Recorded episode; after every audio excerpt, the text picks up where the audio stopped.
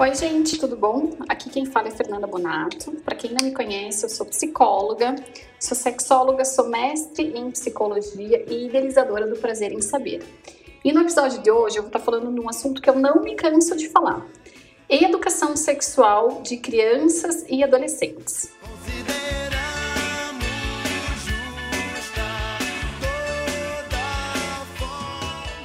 Para conversar sobre educação sexual, de crianças e adolescentes, no episódio de hoje eu vou ter um super convidado, o educador sexual Marcos Ribeiro. O Marcos é conhecido de todas e todas que trabalham com sexologia. Isso porque ele é autor de diversos livros sobre educação sexual voltados para pais, mães, educadoras e educadoras e para crianças e adolescentes. Tenho certeza que essa conversa vai ser incrível. Marcos, muito obrigada por ter topado esse bate-papo comigo hoje. Eu estava falando que eu acho que esse é um dos temas quando a gente pensa em sexualidade, infância e adolescência, é o que as pessoas mais têm dúvidas e sempre perguntam a gente. Então, é um prazer estar aqui, podendo conversar com você, que para mim é o maior escritor e educador sobre saúde hum. sexual e sexualidade na infância e na adolescência. Então, muito obrigada por estar conversando comigo hoje. Olha, eu agradeço o convite, eu estou super feliz. Eu acho que a gente está passando um momento assim tão difícil, né? um momento de intolerância de uma forma geral, que é fundamental a gente educar para a sexualidade. E quando a gente fala educar para a sexualidade, a gente está falando que é educar para a vida, né? É educar para, para a igualdade de direitos, para as oportunidades iguais. Marcos, vou começar já te fazendo perguntas, porque hum, quero aproveitar ao máximo esse tempo que a gente vai ter aqui, né? Eu pensei Combinado. que a gente começar do começo mesmo, assim. Uh, eu vejo que tem muita gente que tem muita dúvida sobre o que é educação sexual, né? Eu percebo hum. que tem muita gente que acha que educação sexual é ensinar a criança fazer sexo. E eu sempre digo que sexualidade é muito mais do que isso, mas queria ouvir de você, assim, o que, que para você é educação sexual? Olha só, educar sexualmente, é, educação sexual, na verdade, é educar as pessoas para que elas possam ter uma, uma visão mais saudável, uma visão menos preconceituosa da sexualidade. Como você falou, um engano a gente acreditar, infelizmente, muitos pais ainda têm esse conceito de que vai ensinar sexo para o meu filho vai estar automaticamente antecipando uma vida sexual. Muito pelo contrário, pesquisas mostram que quanto mais informação o adolescente tem, por exemplo, mais tarde eles iniciam a vida sexual, porque eles sabem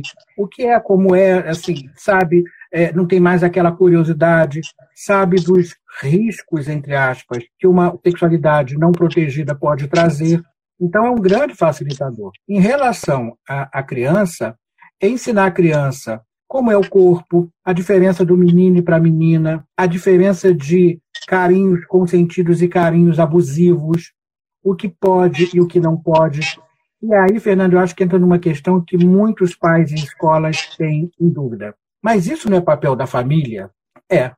A gente não está dizendo o contrário. A sexualidade ela começa em casa. Esse é o papel de pai e mãe.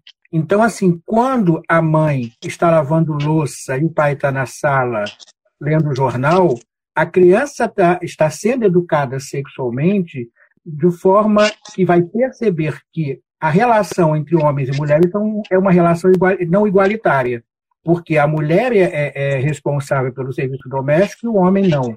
Ah, o meu marido me ajuda muito. Não ajuda, divide as tarefas, porque na hora que você fala, meu marido me ajuda, pressupõe-se que seja uma função da mulher. E aí eu faço um desafio. Eu não conheço nenhum gene, a genética ainda não identificou nenhum gene que adore passar, lavar, cozinhar. Isso é aprendido. Então, como as mulheres aprendem, os homens também podem aprender. Tudo isso que eu estou falando é educar sexualmente. É, educar sexualmente não é falar é, como ter uma relação sexual ou não. Todo esse processo é um processo de educação. Começa com os pais, no dia a dia. Na hora que vai tomar um banho, na hora que está fazendo a higiene, na hora que está lavando o órgão sexual e falando, olha, é, o pintinho aqui, e aí fala o nome, tá? Pênis. Mamãe está lavando, mas tem que lavar em volta para tirar esse sebinho, né? Quando é um pouquinho é, é, quando você for um pouquinho mais velho, você vai ver que se não lavar pode ficar sujinho, mas não é para deixar outra pessoa tocar. porque você vai fazendo, de certa forma, uma prevenção de um abuso sexual. Na verdade, você faz uma coisa que é muito importante. Mais importante até do que a informação que você está passando para o seu filho é você permitir que este assunto em casa seja tratado numa boa. Que este assunto em casa, a criança adolescente vai saber que quando tiver uma dúvida, ele vai ter pai e mãe ou responsável, quem cria, para poder conversar. Mas se você fala, isso não é conversa de criança, eles vão buscar a informação em outros lugares, às vezes com outras pessoas mal intencionadas, ou às vezes na internet, que está disponível aí através até do celular para todo mundo, com informações errôneas e deturpadas. Marcos, você me lembrou de uma situação. É, na última gestão do Conselho Regional de Psicologia aqui do Paraná, eu participava da Comissão de Direitos Humanos e a gente tinha um núcleo que era o Diverges, que era o núcleo de diversidades de gêneros e sexualidades. E teve alguma movimentação no legislativo daqui de Curitiba que estava proibindo falar sobre educação sexual na escola, e eles pediram que alguém do CRP se manifestasse. E eu lembro que eu dei uma entrevista falando exatamente sobre isso. A gente precisa começar a tirar essa ideia de que educar sexualmente é um ato de uma única conversa Educar sexualmente é um ato constante, diário entre as pessoas. Eu falo que se a gente tivesse menos pavores e pudores para fazer um processo de educação sexual, a gente te, conseguiria compreender que se a gente falasse de educação sexual como sendo falar sobre relacionamentos, falar sobre ciúmes, falar sobre posse, sobre a questão da objetificação, muitas vezes que acontece na mulher, a gente poderia estar vivendo uma realidade totalmente distinta do que a gente tem hoje no país, no que tange a relacionamentos abusivos e a feminicídio. Porque quando você estava conversando, eu estava pensando muito numa queixa que eu tenho tido no consultório agora, nesse período de pandemia, de mulheres sobrecarregadas com as tarefas domésticas que deveriam ser compartilhadas, né? Então eu mesma falo que às vezes eu me policio porque é tão automático, é um vício de linguagem, te ajuda, não, compartilha a responsabilidade. Mas eu acho que são essas associações que as pessoas muitas vezes não têm do que é a educação sexual. Por isso que eu te perguntei mesmo, né? Assim, o que é educação sexual para você? Porque eu acho que a gente precisa ampliar esses horizontes, entendendo que é importante a gente falar de sexualidade, de masturbação, de sexo, mas o processo de educar sexualmente é um processo contínuo, muito além do que é o sexo, tentando pensar na sexualidade como um todo, né? Concordo plenamente com você. Quando a gente fala assim que é um processo que começa em casa, é, é claro que eu acho que três questões aí são fundamentais, Fernanda. Primeiro, que os pais devem falar a verdade, cientificamente falando, passar a informação correta. Isso é, é fundamental. Falar da cegonha, ela pode aliviar a angústia do primeiro momento, mas essa criança, esse jovem, vai saber que daqui a pouco não tem cegonha na história. E aí vai ver que pai e mãe não são pessoas confiáveis. E isso é muito importante Nossa, é, ficarem atentos. Né? Segundo item né, é educar através dos direitos humanos que são os direitos de todos nós. O terceiro item é educar é, pelo respeito às diferenças. Somos diferentes e diferença não significa desigualdade. Até porque não vivemos numa bolha, graças a Deus. Essas crianças esses jovens vão para outros lugares, vão para casa de amigos, vão daqui a pouco ficarem adultos e trabalharem. E se isso não é discutido em casa, como é que eles vão lidar com esse mundo de uma diversidade grande? E graças a Deus que tem uma diversidade é, grande. Então, assim, que esse é o papel da família. A escola vem como um complemento, né, como um outro passo da atividade, vai desenvolver a criticidade, vai desenvolver, vai dar informação que muitas vezes é uma informação planejada, é uma informação planejada de acordo com a série. Então, ninguém vai falar um conteúdo para um, menino, uma menina de 8 anos, que, o mesmo que vai falar para um garoto de 17. Então, são conteúdos específicos para toda a seriação escolar. Então, isso é importante. Assim. Então, os pais precisam estar atentos que, na hora que eles escolhem a escola do seu filho, eles devem ter uma confiança e uma parceria nessa escola. E a escola vai fazer um, um, um programa planejado, com atividades, com estratégias elaboradas, com recursos adaptáveis de acordo com a faixa etária.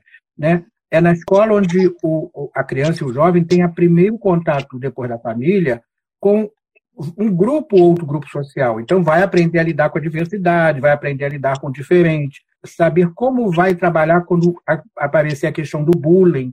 Então, assim, todo esse tipo de coisa, o primeiro namoro, a paquera, o ficar, né? Aquele menino da turma ao lado que morre de amor por ele, mas ele não quer nada com ela, como é que vai lidar com essa frustração? A escola pode trabalhar todas essas questões e a família e a escola serem parceiras uma da outra. Eu não sei o que, que você pensa disso, Marcos, mas para mim fica uma situação assim, ó me parece que muitos adultos não tiveram o processo de educação sexual de uma forma clara ou tranquila e reproduzem isso na paternidade, na maternidade.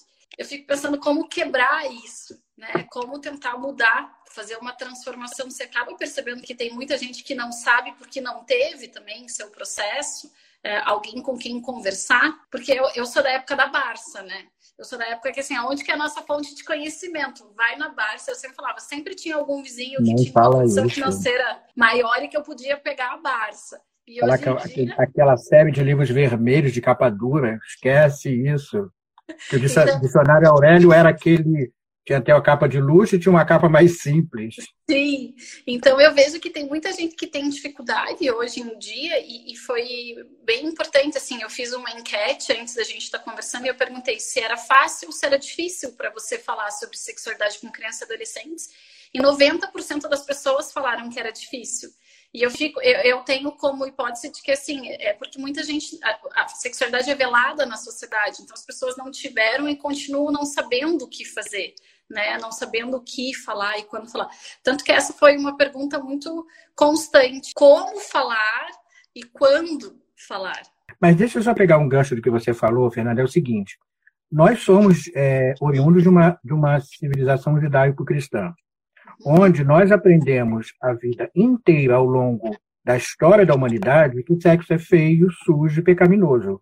Nós tínhamos é, os judeus que acreditavam que o papel da mulher era aquele de, de cuidar da casa e ele era que tinha toda a liberdade. As mulheres que traíam nesta época, assim, quatro mil anos antes de Cristo, as mulheres eram apedrejadas. Então, assim, nós fomos é, é, sendo criados com um histórico onde a mulher não tinha direito nenhum, né? E o homem tinha todos os direitos. É, Para vocês terem uma ideia, até pouco tempo, há pouco tempo, assim, 1940, 1950, que há pouco tempo, falando assim, historicamente falando, tinha uma, uma ficha, a Secretaria de Educação do Estado de São Paulo tinha uma ficha para as professoras preencherem. Então, ela não podia sair depois de 10 da noite, não podia ir à sorveteria se não fosse acompanhada do marido ou do, fi, do, do, do pai, né? Ela não podia sair é, segunda, quarta e sexta. Assim. Então, assim, é uma ficha que as professoras é, tinham que preencher isso mostra assim, como é que a mulher foi subjugada, né? como é que a mulher ela ainda foi colocada como um, um objeto desse homem. Né? Eu falei há pouquinho que quando a gente informa, a gente faz, de certa forma, uma prevenção de abuso. Se você parar para pensar, e uma, são coisas que a gente às vezes não, não se dá conta, quando um abusador ele vai para a cadeia, as pessoas, é, primeiro que não querem que se recupere, as pessoas querem a vingança. E aí, alguém pode até falar assim, ah, não é porque não é seu filho, mas entenda o contexto. Então, a pessoa que é que vai para a cadeia e fala assim: é, quero ver agora como é que ele vai fazer. Ele vai ser mulherzinha na cadeia. Vai passar na mão de todos os presos. Olha a expressão. Uhum. Quer dizer, ele vai ser mulherzinha. Quer dizer, como se a mulherzinha pudesse ser violentada, pudesse ser estuprada. Quer dizer, o mal que deseja ao, ao, ao homem que violenta, ao estuprador, é que ele seja é, um objeto né, meio que a referência da mulher, da mulherzinha. Então, assim, são conceitos que a gente traz e que a gente percebe, assim, essa sexualidade, ela precisa ser discutida. Porque nós estamos falando do nosso corpo, da nossa vida, e sexo não, não é genitalidade. A gente não está falando de órgão sexual, a gente está falando de, todo, de toda uma, uma sexualidade que, que perpassa por todos os caminhos da nossa vida. Né? Muitas vezes você trabalha num determinado local, tem um, uma formação excelente, é, mas ganha menos que o, que o homem por ser mulher. Isso acontece 40% das mulheres no nosso Brasil ganham menos que o homem fazendo a mesma função, exercendo a mesma função. Muitas mulheres não chegam a um cargo de liderança por serem mulheres. Essas questões são questões que a gente precisa discutir. Isso é, voltando à primeira pergunta, educação sexual. Uhum. Né? Para vocês terem uma ideia, Fernando, olha só, eu trouxe aqui uma pesquisa, falar bem rapidinho para vocês, que, assim, que é interessante para a gente pensar. Foram entrevistadas 1.771 crianças de 6 a, a 14 anos. Criança adolescente, né? Faixa etária 6 a 14 anos, 1.771 crianças e adolescentes. Então, olha que coisa absurda. Arrumar a casa. 81% das meninas arrumam a casa. 11% dos meninos arrumam a casa. Arrumar a cama, 81%, 11% meninos. Limpar a casa, 65% das meninas limpam a casa. 11% dos meninos, 4%. Passar a roupa, 21% das meninas, 6,2% dos meninos. E para terminar, lavar louça, 76% das meninas lavam louça, 12% dos meninos lavam louça. Vocês podem perguntar, Marcos, mas aqui tem coisa, inclusive, que não cabe a criança fazer. Sim, eu concordo. Mas nós estamos falando de uma realidade de um país onde as crianças são colocadas muitas vezes para cortar cana, em algumas regiões muito empobrecidas do, do, do Brasil. Então, assim, essas meninas elas vão para a escola e a pesquisa mostra que o rendimento dela é pior do que os meninos. E aí alguns machistas vão dizer assim: ah, porque a menina é menos inteligente. Não, porque ela chega na escola e o processo de ensino e aprendizagem vem é, junto com toda, toda essa demanda que aconteceu em casa. Ela já chega estafada, já chega cansada na escola. O garoto não, o garoto chegou ali espertinho. Então, assim, essas questões a gente precisa conversar em casa e na escola. A gente não está nem na metade da nossa conversa, mas para mim isso já foi. Estou feliz, foi incrível. Obrigada por você ter dito isso, Marcos. Ontem até uma uma pessoa que atendo no consultório estava me questionando isso, então vou até falar, ó, vê lá que você vai complementar de uma forma muito maior que eu estava dizendo. O meu livro novo que eu vou te mandar tem essa pesquisa. Eu até quero falar dos teus livros, mas peraí, tá. deixa eu seguir aqui, Marcos. eu acho que isso é incrível, porque a gente começa realmente com, essa, com esse show para desmistificar o que, que é educação sexual. Então, acho que isso já é claro pra gente. As pessoas estão vendo que a gente nem falou de relação sexual. Então, assim, educação sexual não é falar de algo sexual. Então, a gente está falando de educação sexual sem falar do que as pessoas pensam. Marcos, vamos direto ao ponto como falar de sexualidade quando falar? Eu acho que essa é a principal dúvida que as pessoas têm. Eu acho que a gente respondeu um pouquinho do como falar, né, gente? Do quando, desculpa. Desde sempre, respeitando cada uhum. faixa etária, né? Mas como é, que, como é que você responderia essa pergunta que eu acho que foi uma das que mais foram feitas para mim? Quando falar, quando e como? Quando o tempo todo. Né? O tempo todo é o momento de você educar. E aí não estou falando só de sexualidade. Eu estou falando de todos os temas. A gente está falando de política, de ecologia, de empoderamento, de todas as questões é o tempo todo. Não tem um momento específico de você chegar e falar assim: vamos agora conversar sobre sexo como nasce o bebê. Não. É, é uma, um programa que você está assistindo, é de repente o, o cachorro que está na rua ali cruzando com a, com a cadela, que a criança vai ver, ou seja, todo momento, porque a vida acontece. Não, a gente não tem ensaio para a vida. Né? A gente não é como um ator que a gente encena e, e vai para a estreia. Né? O nosso ensaio já é a vida. Então a vida acontece, a vida acontece o tempo todo. Então é fundamental assim, o tempo todo. E aí, como falar? Então, assim, quando, o tempo todo, e aproveitando as perguntas das crianças. Então, sendo, vamos ser agora bem objetivos. O menino está tomando banho com o pai. Né? Primeiro, assim, se vai tomar banho junto, é fundamental que ambos tenham a liberdade para ir. Não adianta tomar banho e o pai ficar parecendo um robô sem roupa, constrangido, quase entrando por dentro da parede, né? É, é porque está com vergonha. Então, se não consegue, bacana, você tem que assumir. Eu não consigo, eu tenho dificuldade. Ok. Então, vai tomar banho, fecha a porta, é a sua intimidade.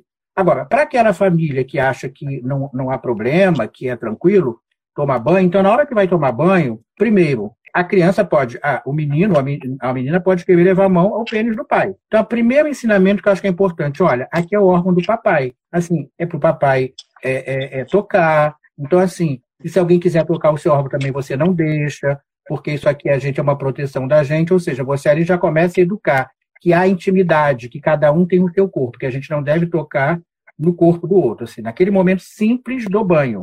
E aí, se o menino pergunta, pai, por que, que seu pênis é maior que o meu?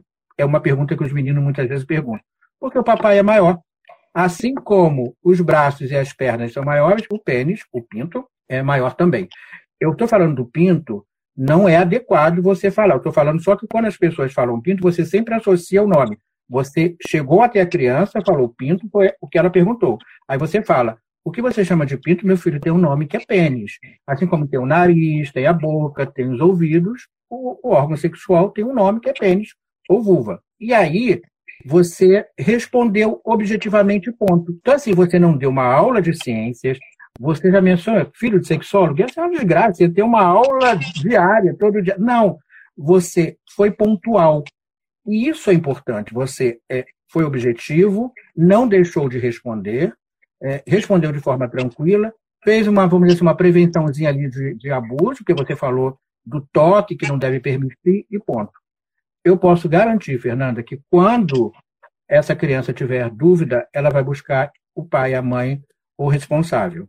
Mas na medida que o pai fala, tira a mão daí que isso é feio, né? Ou às vezes o garoto está lá num canto, a menina se tocando, se masturbando, larga esse pinto, vai cair. A gente já imagina a série, né? No pelo chão. Então, assim, na hora que você tem, você fala de forma clara, você está estabelecendo esse vínculo de confiança. Isso ninguém substitui. Essa relação dos filhos com os pais ou quem cria é uma relação que precisa ser preservada. Marcos, você respondeu uma pergunta. Ela perguntou assim: como lidar com essa situação do banho em que a gente vai falando sobre o. Ela tem um filho que é menino, né? A gente vai falando sobre o pênis, mas que a gente também não traumatize a criança. Eu vou educando, por exemplo, que aquela é uma área que é uma área que só as pessoas mais próximas, o pai, a mãe, é, ou então a professora da escola, mas ainda com as ressalvas pode tocar, mas sem traumatizar a criança. Primeiro que a gente tem que pensar, é, o conteúdo deve, ser, deve estar adequado à faixa etária. E assim, nós estamos falando aqui de questões gerais, mas é, não podemos nos esquecer que cada família vai ter o seu discurso que ele vai um pouco mais ou um pouco menos. Isso que eu coloquei foi algo é, de uma família que se sente tranquila em relação a, a, discutir esse assunto. Uma família que não se sente, ela deve buscar outro caminho para não traumatizar. Não é nem traumatizar o filho, é traumatizar a si mesmo, de estar falando algo que não se sente confortável. Nós temos também que colocar os nossos limites internos. Isso é importante. Na hora que você não se sente confortável, que fale também para o filho. Eu não sei se eu estou viajando muito ou fugindo da pergunta. É, filho, eu não sei falar desse assunto. Mamãe, papai, nós não tivemos esse assunto, né? Os seus avós não conversavam com a gente. Vamos aprender juntos? E aí, sabe, sai um dia, agora não, porque a gente não pode, né? Fica em casa se possível.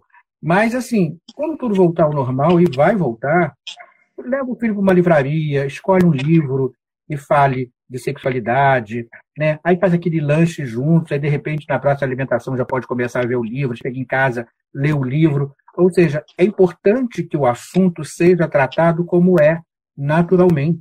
Para as pessoas religiosas, é, a gente não pode ter vergonha de falar o que Deus não teve vergonha de criar. Nós estamos falando de uma dimensão humana.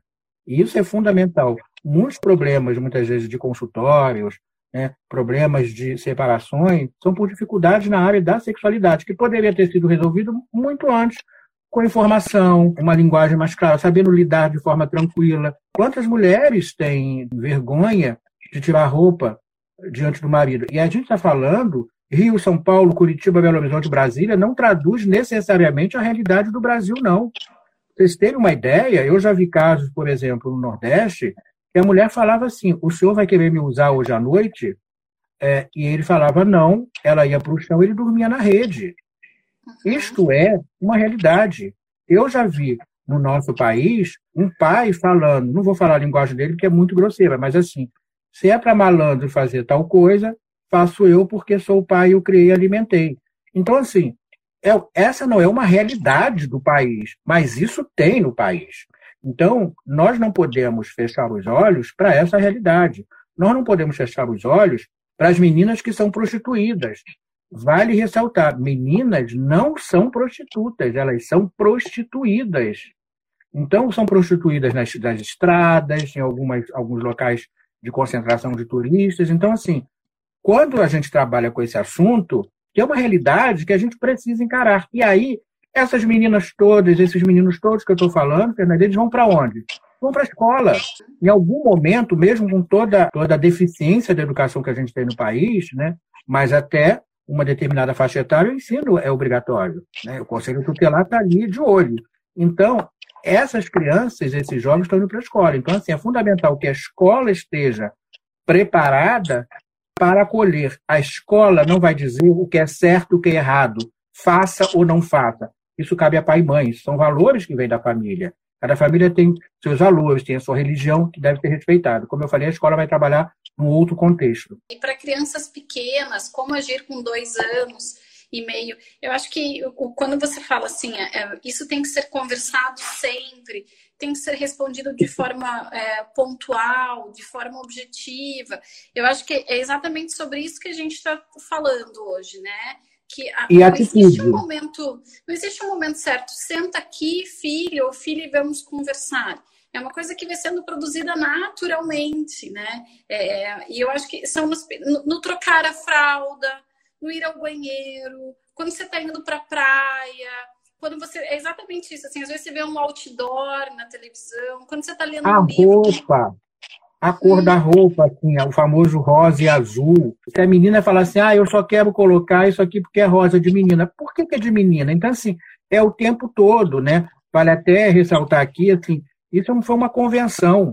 Na verdade, o rosa era considerado uma cor masculina uhum. e o azul uma cor é, feminina. O rosa, ele é, foi da época da guerra, e o rosa é, tem uma associação com o vermelho, que era o sangue e a virilidade.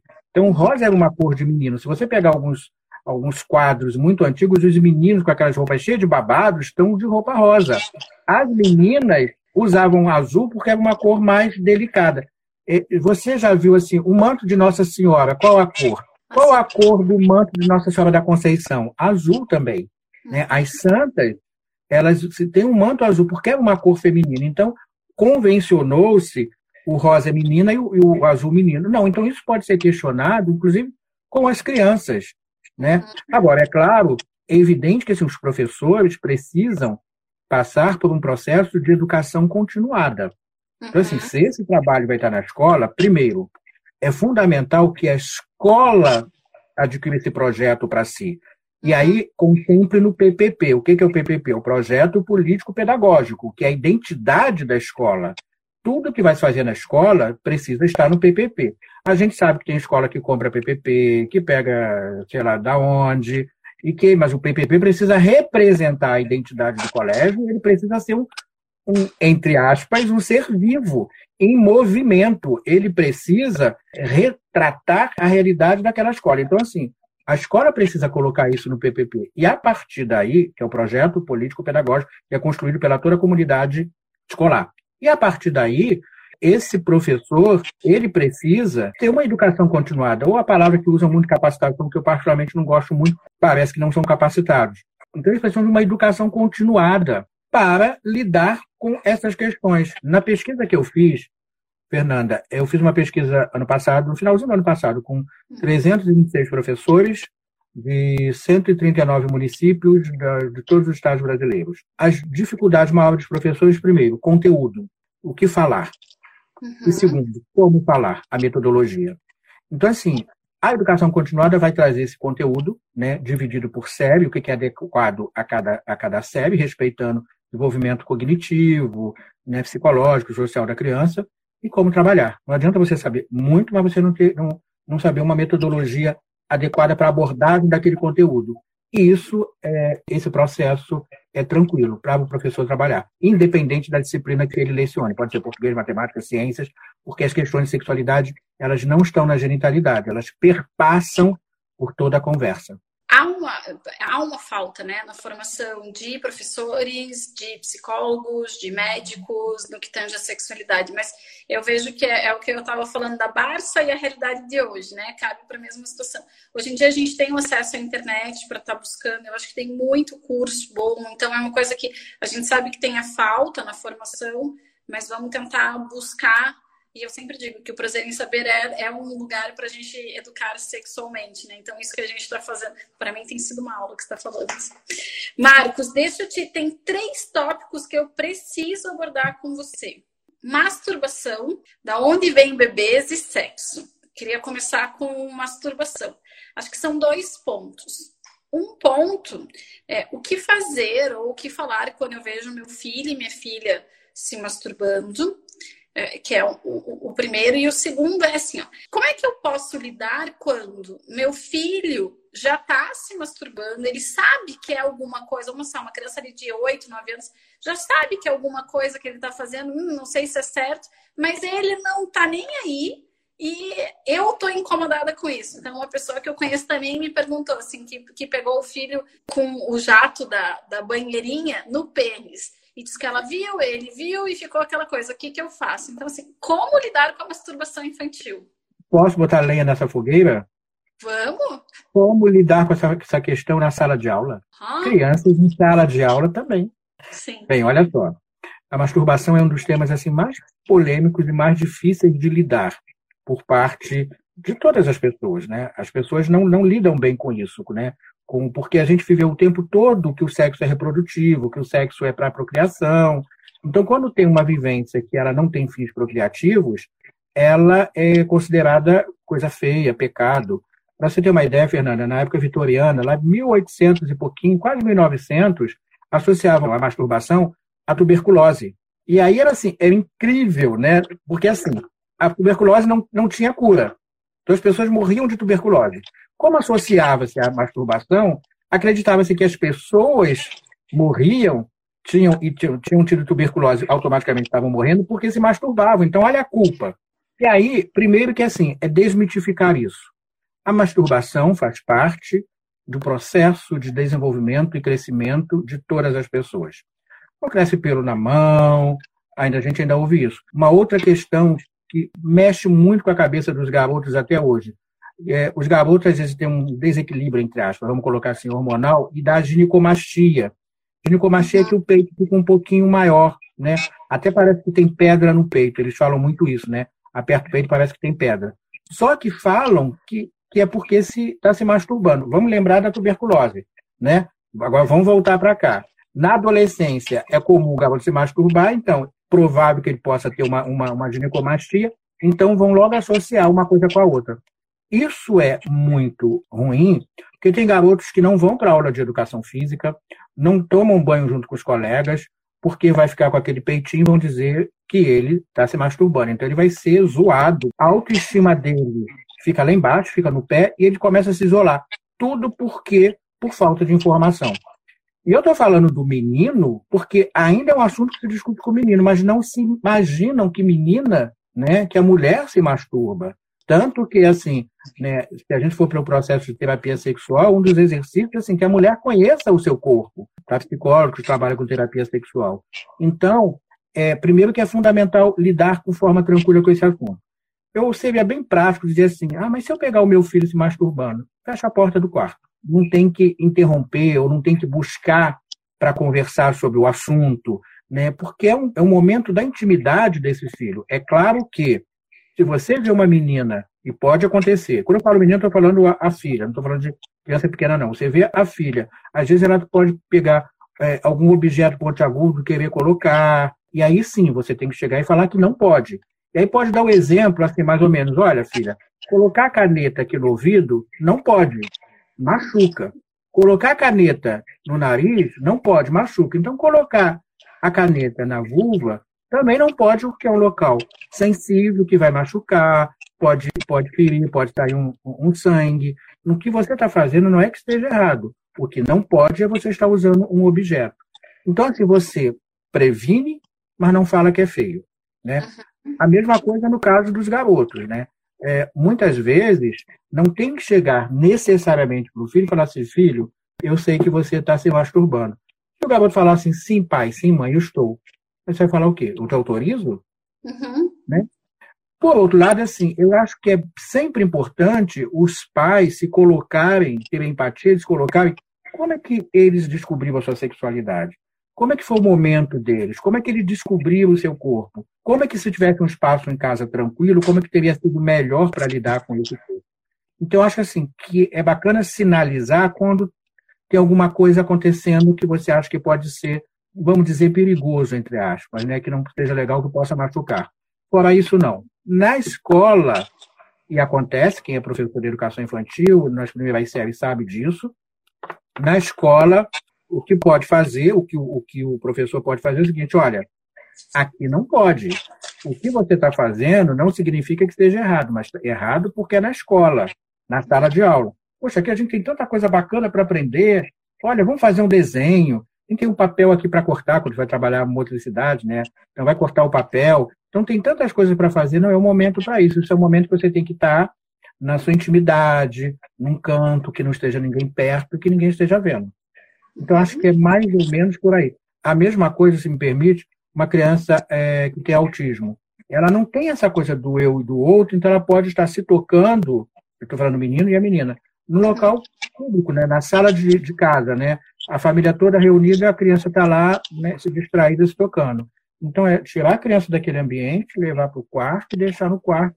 Ou seja, está sinalizando o seguinte: não está errado, mas na sala não pode. Não, é, nós não temos que fazer com que as visitas vejam essa intimidade. Mais do que isso, é preservar a intimidade desse filho e dessa filha. Então, acho assim que seria mais ou menos o caminho qualquer idade, né? A gente pensa que a masturbação infantil foi como o Marcos colocou, faz parte do desenvolvimento, da descoberta do próprio, próprio corpo. A gente tem que saber que a, a zona genital, né, as áreas erógenas ali do pênis, da vulva, são repletas de terminações nervosas. O que as crianças sentem é uma sensação de prazer.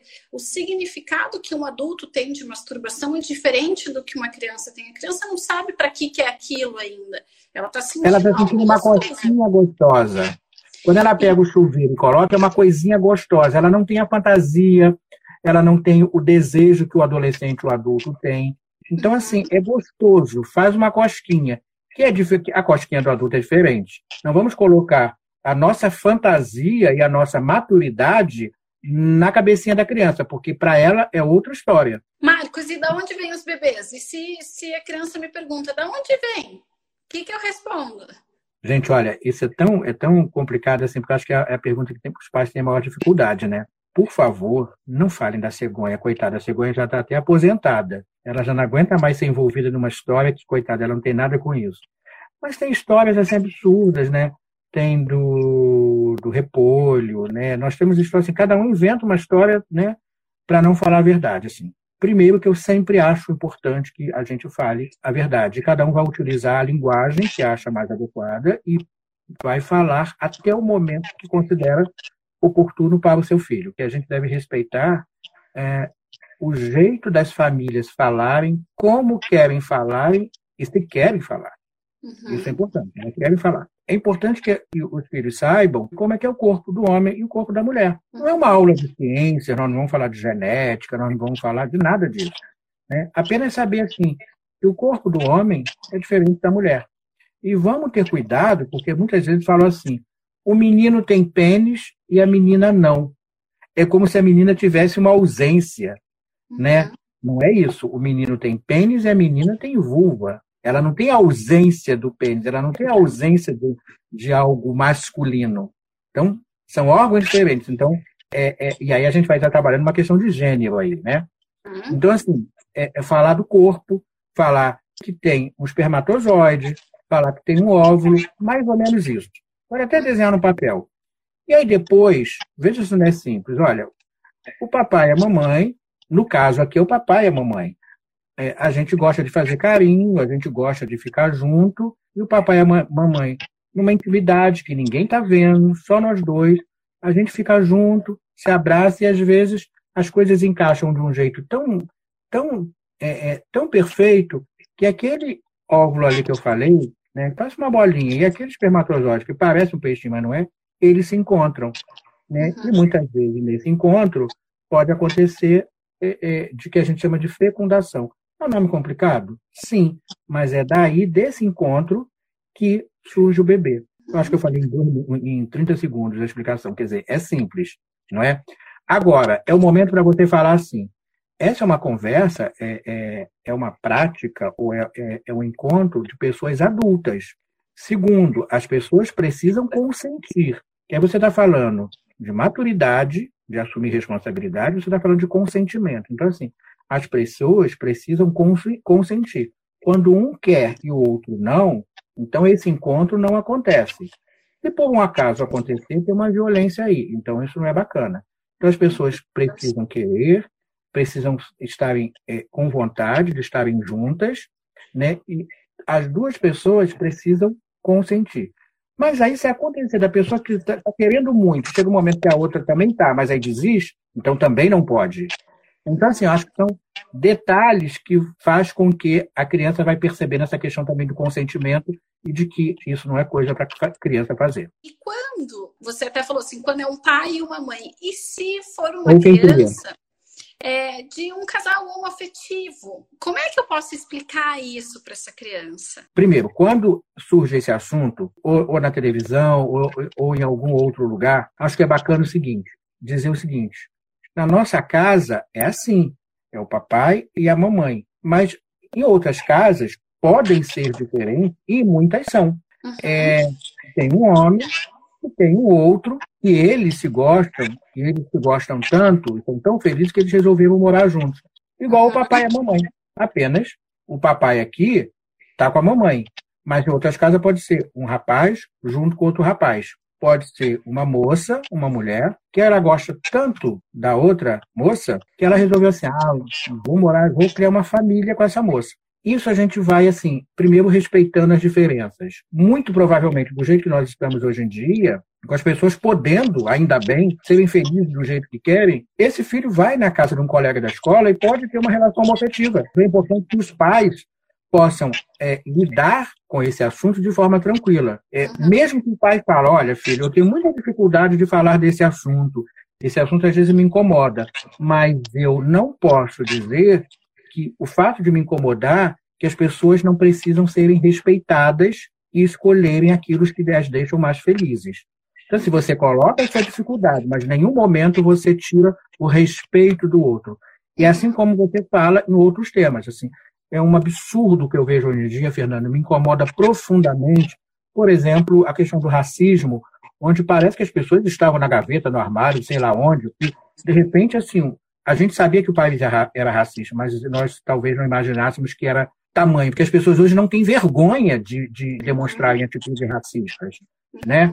Então, acho que isso é importante também ser, lidar dentro de casa. Então, assim como a relação homoafetiva, a questão do racismo, a, a questão da religião, da intolerância religiosa, o fato de eu ter uma religião, né, não significa que eu não tenha que respeitar a outra. Então, todas essas questões que passam pelo respeito e pela aceitação das diferenças podem e devem ser trabalhadas em casa. Eu queria que você falasse do teu livro, porque assim, ó, é, eu não conheço o Marcos pessoalmente, eu já vi ele uh, em congressos, acho que o último congresso que eu te vi, Marcos, foi o congresso em Campinas. Muitas pessoas perguntam, né, que livros que vocês indicam? Então, assim, eu já li muitos livros que ele produziu que são maravilhosos. É, então, para quem quiser saber um pouquinho mais, tem vários livros, mas o Marcos está lançando um livro novo. Tem como você falar um pouquinho para gente, Marcos, sobre ele? Esse livro, é, ele é, é muito bacana, assim, por quê? Eu falo, começo falando do histórico dessa sexualidade, 4 mil anos antes de Cristo, mas uma linguagem bem simples. Depois eu falo de políticas públicas, de concepções teóricas, de como trabalhar, falo de como fazer um trabalho na escola, o que, que pode, o que, que não pode. Então, por exemplo, o que, que pode? É, o professor pode desenvolver a criticidade, o professor pode trabalhar essas questões das diferenças, o professor não pode dizer o que é certo ou errado, faça ou não faça. Né? Então, essas questões assim, está muito claro no livro. E aí, depois disso, é, eu dou passo a passo como trabalhar na escola através da interdisciplinariedade. Eu pego um tema, que é gênero, e como trabalhar na matemática, português, ciência, geografia, arte, educação física, tudo bem detalhado. E no final, Fernanda, eu apresento a pesquisa. E isso é muito importante, porque a gente não tem pesquisa no país. E essa pesquisa trouxe dados assim muito preocupantes. Primeiro, os professores acham que é importante trabalhar o tema. Ufa, que alívio. Mas pelo professor de ciências e pela, e pela aula de biologia. Então, isso ainda traduz que o sexo é visto através da biologia, que o sexo é visto pela questão da genitalidade. Uhum. É, os professores acham que não devemos trabalhar questões de diferenças de gênero e de relações homoafetivas, homoafetivas com as crianças. Então, vamos trabalhar onde? Uhum. É, uma outra questão: quais são os maiores entraves? Os pais. 70 e poucos por cento dos, dos professores e professoras dizem que não trabalham com, assunto por, com esse assunto por causa dos pais. Aí tem mil respostas, né? Medo de processo, medo de ser mandado embora da escola. A escola também diz, tem diretora que responde dizendo isso. Eu não trabalho porque os pais podem tirar o filho da escola. Ou seja, em nenhum momento, assim, pensa que é possível, então vamos chamar esses pais. Vamos fazer uma reunião, vamos ter esses pais como parceiros. Não é chegar e vamos ter aula de sexo a partir de amanhã. Não é isso é um projeto, e como projeto ele precisa ser construído, planejado, com estratégias bem feitas, com recursos adaptados a cada faixa etária e a cada série. Isso pode ser construído, inclusive, junto com os pais. E aí, outra dificuldade é a metodologia, assim, como trabalhar. Eu gosto, eu acho importante, mas eu não sei como trabalhar. Então, o livro, esse livro aqui, traz todas as ferramentas, né, uhum. que é da editora, editora WAK, que pode ser comprado diretamente na editora, que é o site é www.wakeditora.com.br. Tá bacana, gente. Tá bacana. Marcos, queria te agradecer muito por essa aula. É uma aula, realmente é um aprendizado. Nós somos alimentados e alimentados pelos seus conhecimentos, e eu acho que Obrigado. é um serviço, você tem um serviço incrível para a sociedade, falando com essa naturalidade que você fala da sexualidade. Eu acho que você traz, desmistifica muito da sexualidade. Então, muito obrigada por estar ensinando a gente e brindando a gente com o teu conhecimento. Eu agradeço muito a você pelo seu carinho, pelo seu convite. Agradeço as pessoas que estão aqui nos ouvindo, nos vendo. Então, muito feliz. Agora, sim, tudo é possível desde que a pessoa se sinta confortável. Não vamos forçar a barra. Igual na paixão, a gente não fica com alguém que a gente não está afim, né? A gente não, não, ou pelo menos não deveria, com quem alguém a gente não tivesse um afeto grande. Então, assim, se não se sente confortável, não fale mais, procura se informar, procura entender que dificuldade é essa, que muitas vezes é uma dificuldade pessoal e que pode estar atrapalhando você. Então, assim, se cuida para depois falar para um filho, para uma filha ou para o aluno. Mas acho importante também deixar isso, tirar essa capa de super-herói e falar também assim da dificuldade que tem, e como eu falei bem pouco, né, há pouco, vamos aprender juntos. Então, se o filho faz uma pergunta que eu não sei, eu vou buscar informação junto. Né? Vamos sentar aqui, vamos ver a internet, vamos buscar. Aí, olha, outra, outra questão aí. Vai na internet, você vai ver algumas coisas erradas, você já pode sinalizar, olha, tá vendo como a internet passa uma opção de notícias falsas? Isso é o que a gente chama de fake news. Que são as notícias erradas, notícias falsas. Isso traz um prejuízo muito grande. Então, assim, vai é, é, educando. Né? No domingo, né, na hora do almoço, né, na hora daquele macarrão, coloca os filhos né, o marido e o filho para colocarem a mesa, para eles tirarem a mesa, né, o prato da mesa. Quando acabar, vão para a sala, a mãe e a filha, né? Estou falando de uma relação hétero. E, e, e coloca o pai e o filho para lavar a louça. Numa relação homoafetiva, a mesma coisa. Vamos fazer uma divisão dessas tarefas para não sobrecarregar um ou outro. É o cotidiano, é a linguagem, é uma nova linguagem, uma nova postura que passa pela igualdade né, que passa o direito do outro ser o que ele é, do jeito que ele quer ser do jeito que o faz mais feliz. Porque eu acho que, na verdade, a única obrigação que a gente tem na vida é ser feliz. Se em outra vida a gente vai ser ou não, eu não sei. Mas nessa, a gente tem esse, esse compromisso. Esse compromisso começa com a gente. Marcos, muito, muito, muito obrigada mesmo. Eu adorei, assim. Foi um prazer realmente estar discutindo. Obrigada por tudo que você disse. Um beijo, beijo gente. Tchau, tchau. Beijo, gente. Beijo.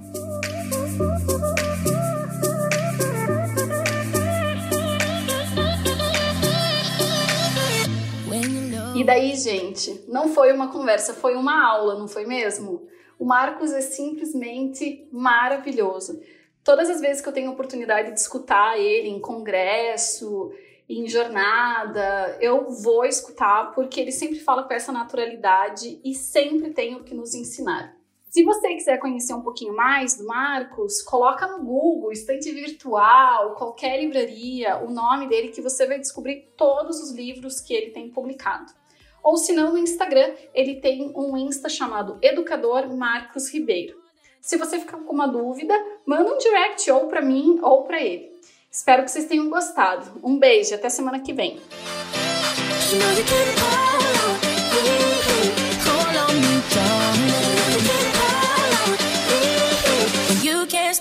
Tears from falling down.